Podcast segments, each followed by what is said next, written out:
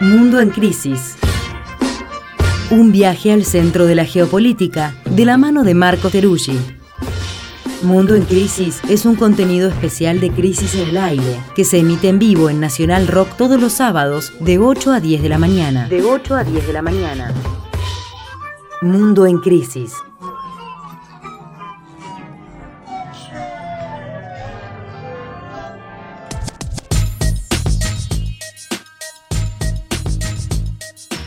Bueno, arranca en este momento, casi siendo las 9.02 de la mañana, Mundo en Crisis. Hola Marco Terushi, ¿andás por ahí? ¿Qué tal? Muy buenos días. ¿Qué tal? ¿Cómo andás? Te saluda Flor, estamos acá con Mario, con Nati. Hola Marco, buen día, acá. Buenos días. Los saludo desde la Habana. Así que estamos haciendo Ah. conexión directa La Habana, Buenos Aires, Buenos Aires, La Habana. Acá Nada son más las y nada 7 de la mañana. Muy bien, muy bien. Qué lindo. Eh, bueno, sí, contanos un que- poco. bueno, vamos a hacer una primera postal. A esta hora hay muy poca gente en la calle, es temprano. Eh, acabo de pasar adelante del malecón, que había algunas personas pescando todavía.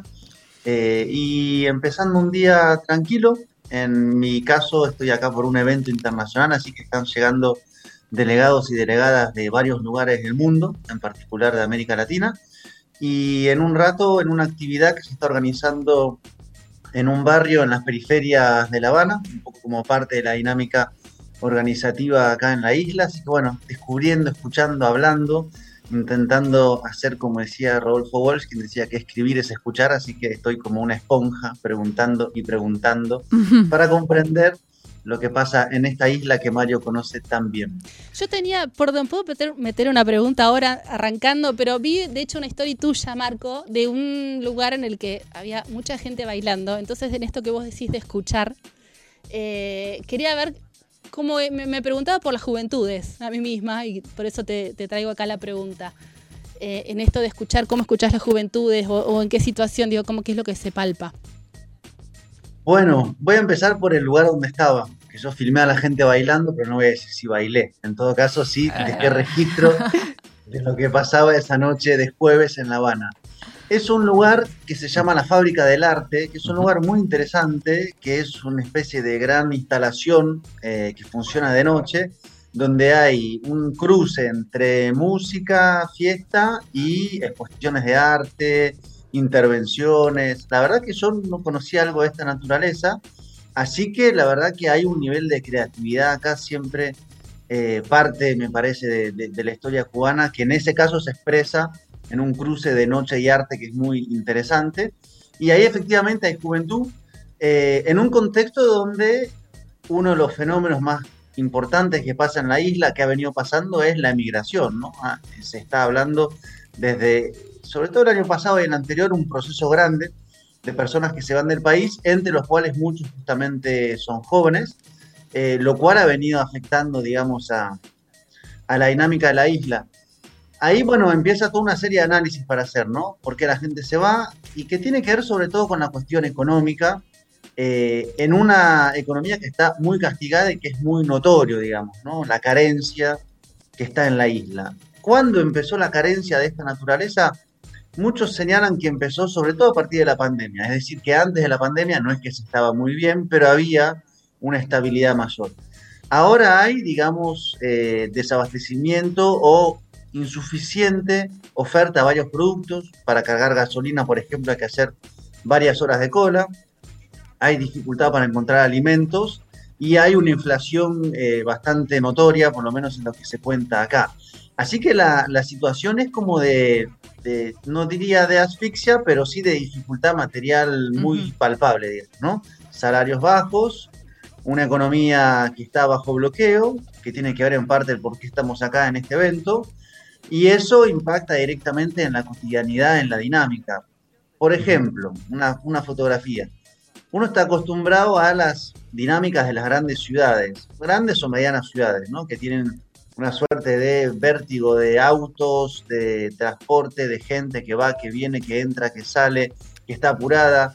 Bueno, acá La Habana, por ejemplo, que es la capital, ni más ni menos que Cuba, hay, digamos, en términos de ojos extranjeros, eh, pocos autos, no hay gran cantidad de personas eh, en las calles, no hay esa dinámica propia de todo centro urbano, digamos, actual, ¿no? Y eso para mí es muy llamativo, digamos, eh, y es parte de los tiempos que vive la isla de Cuba. Así que es una suerte como de fotografías y, y de imágenes encontradas, en todo caso, dentro de la dificultad económica, dentro de lo que no se le encuentra por ahora la salida, que es como mejorar la situación, hay una suerte de dinámicas, por ejemplo, como esta, de la fábrica del arte, donde se puede ir a bailar, a tomar un mojito.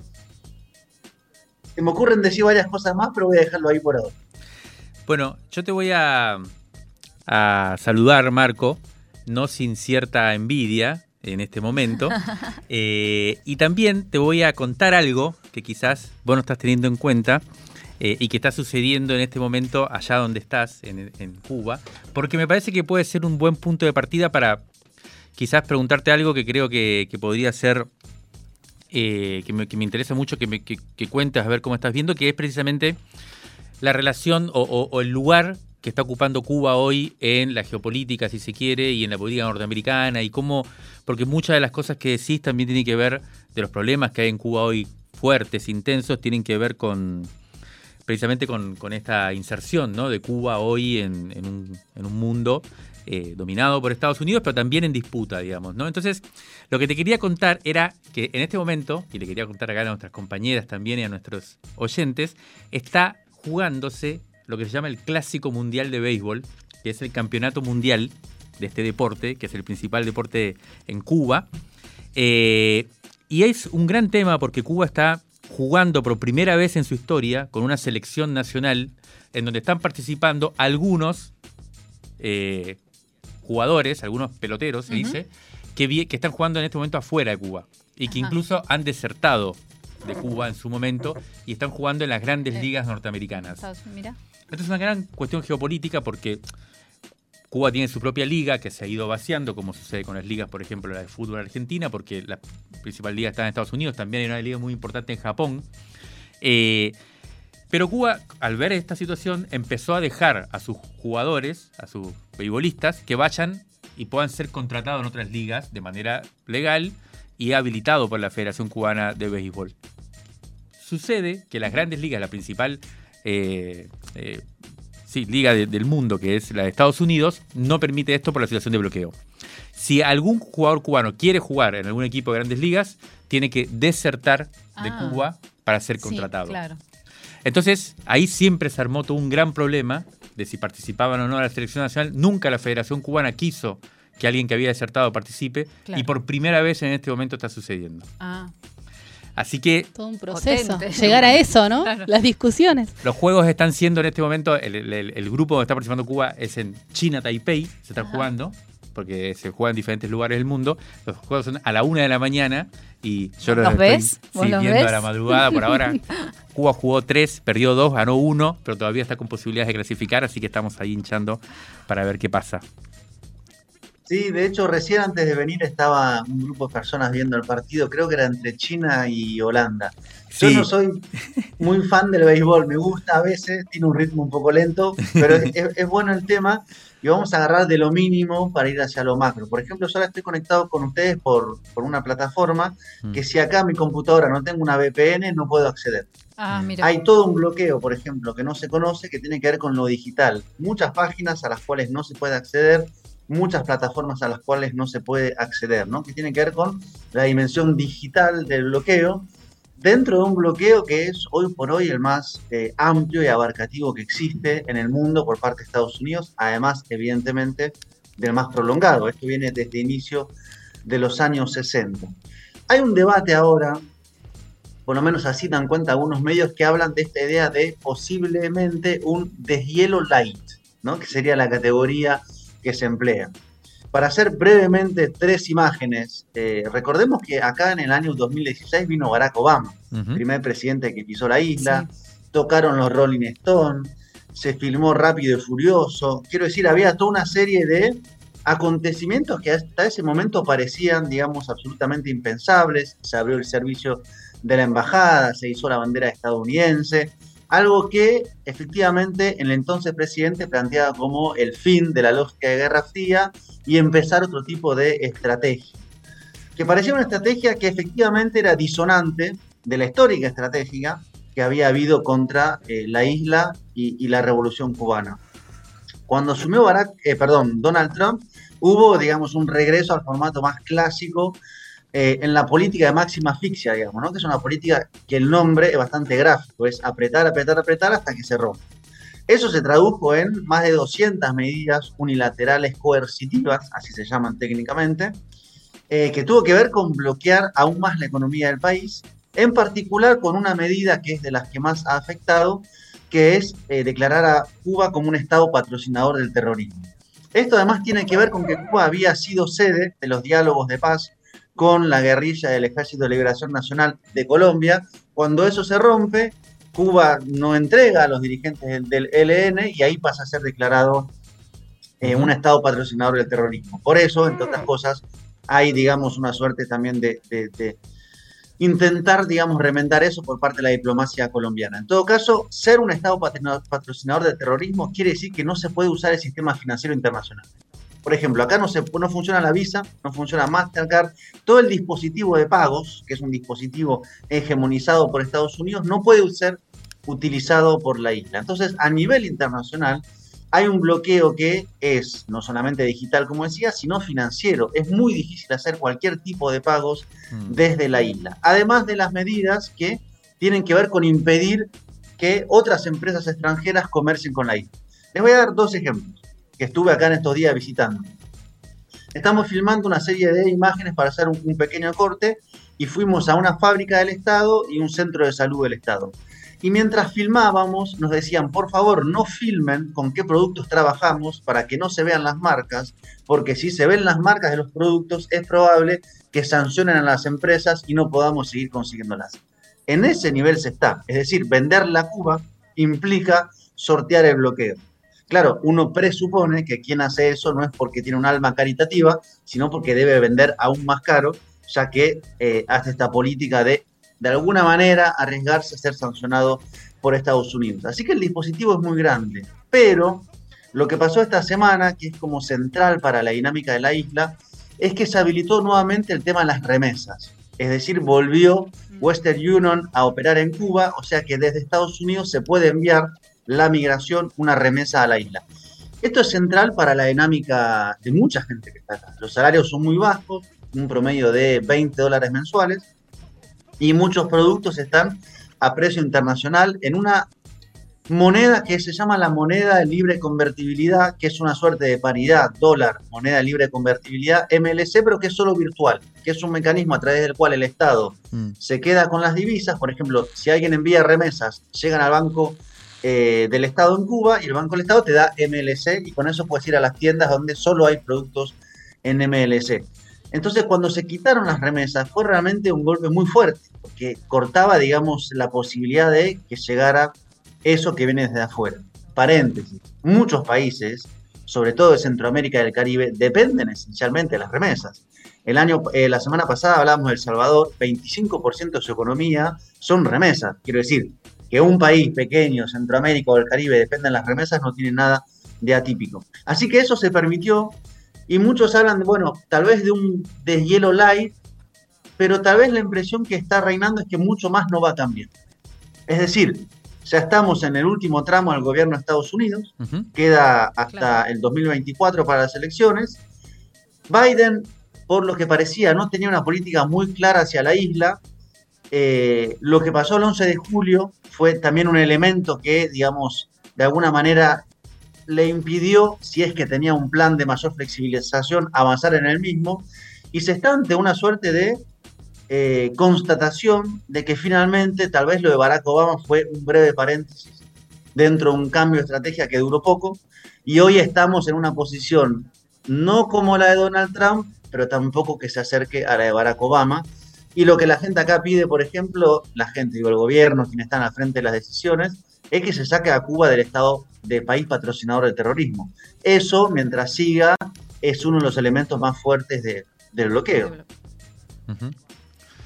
Bueno, eso es una de las, precisamente uno de los temas que, que esta semana apareció con fuerza, ¿no? Todo lo que venís contando y, esta idea de, Biden, ¿no? Como entrando a su último periodo ya, de, en su última etapa del gobierno, que fue justo la que Obama utilizó para eh, hacer un cambio de política fuerte en ese momento eh, y, avanzar, como bien decías, Marco.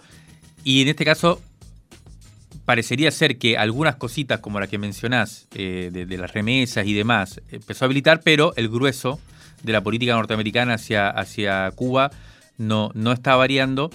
Y, eso tiene que ver también, me da la sensación, hay siempre hay como varias coordenadas, ¿no? Eh, y que son interesantes para pensar un poco, siempre Cuba en ese sentido es interesante para pensar eh, la región y, también la política norteamericana, ¿no? O sea, Cuba es casi un elemento interno de la política cubana, eh, norteamericana porque la Florida tiene un peso muy grande en las elecciones, en esta cuestión del colegio electoral norteamericano. La Florida es uno de los estados que termina definiendo la, elección. Y eh, en este momento la Florida tiene como gobernador a un personaje de la derecha del Partido Republicano, trampista, pero que está apareciendo como la alternativa a Donald Trump para los republicanos en la próxima elección. O sea, hay bastantes posibilidades de que se proyecte como candidato a presidente. Y está teniendo una, o sea, en la última elección hizo una gran elección en Florida, está teniendo casi hegemonía en Florida con una política muy de derecha, con lo cual es uno de, las, de los elementos que siempre juega para condicionar y determinar la política de Estados Unidos hacia Cuba, ¿no? ¿Qué pasa en la Florida? En algún momento se especuló con que eh, también la Florida estaba siendo como atravesada por toda una modernización y una de, ciertas dinámicas democráticas que permitían entonces salir de la vieja política de la Guerra Fría, ¿no? de, Estados Unidos hacia Cuba, de los cubanos que estaban allá. Pero todo eso parece en los últimos años, meses, ¿no? Reforzarse, lo cual es una muy mala noticia.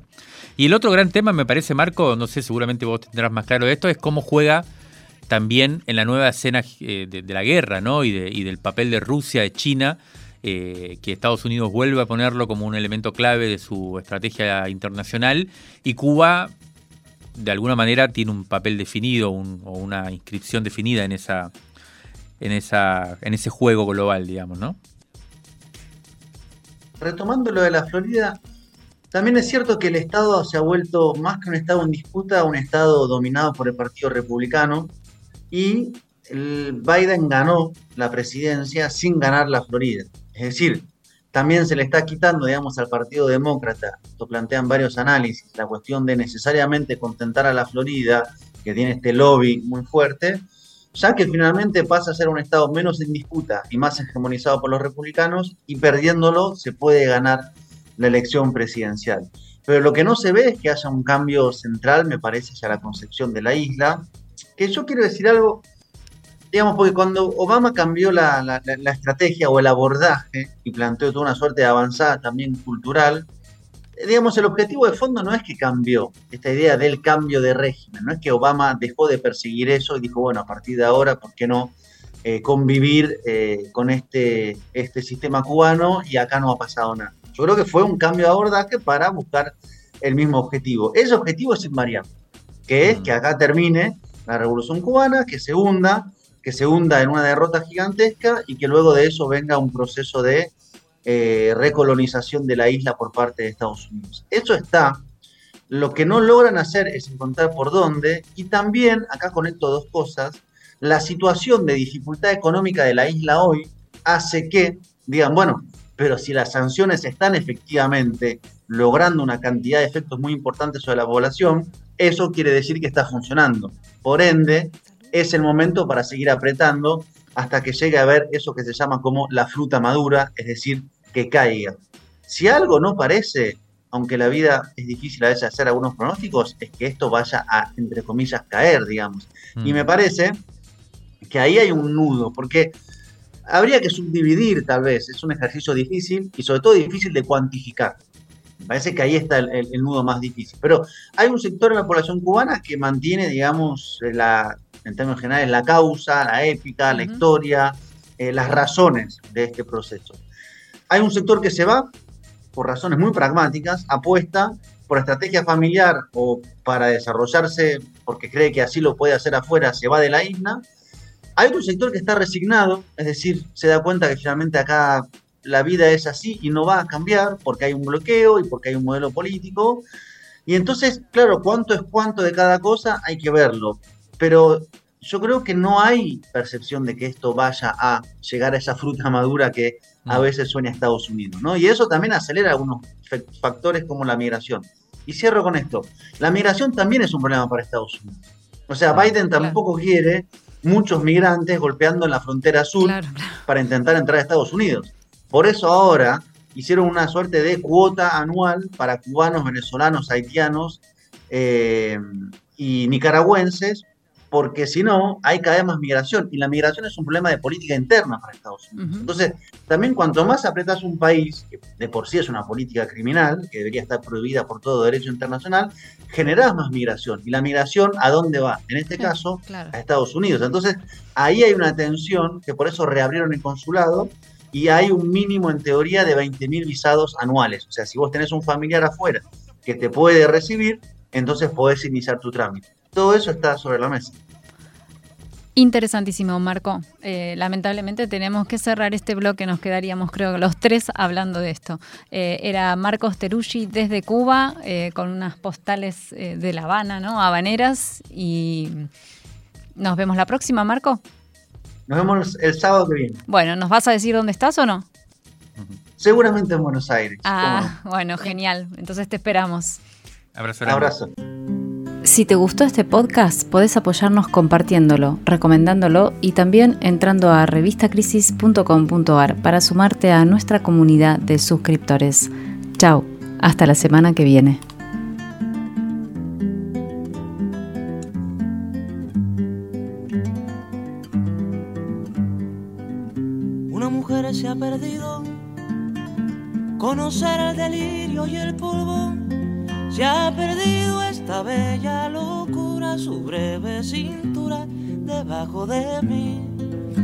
Perdido mi forma de amar, se ha perdido mi huella en su mar. Veo una luz que vacila y promete dejarnos a oscuras. Veo un perro ladrando a la luna con otra figura que recuerda a mí. Veo más, veo que no me halló. Veo más, veo que se perdió. La cobardía es asunto de los hombres, no de los amantes. Los amores cobardes no llegan a amores, ni a historias se quedan allí. Ni el recuerdo los puede salvar, ni el mejor orador conjugar una mujer innombrable huye como una gaviota y yo rápido seco mis botas, blasfemo una nota y apago el reloj. Que me tenga cuidado el amor, que le puedo cantar su canción. Una mujer con sombrero, como un cuadro del viejo Chagall corrompiéndose al centro del miedo y yo, que no soy bueno, me puse a llorar. Pero entonces lloraba por mí y ahora lloro por verla morir. Pero entonces lloraba por mí y ahora lloro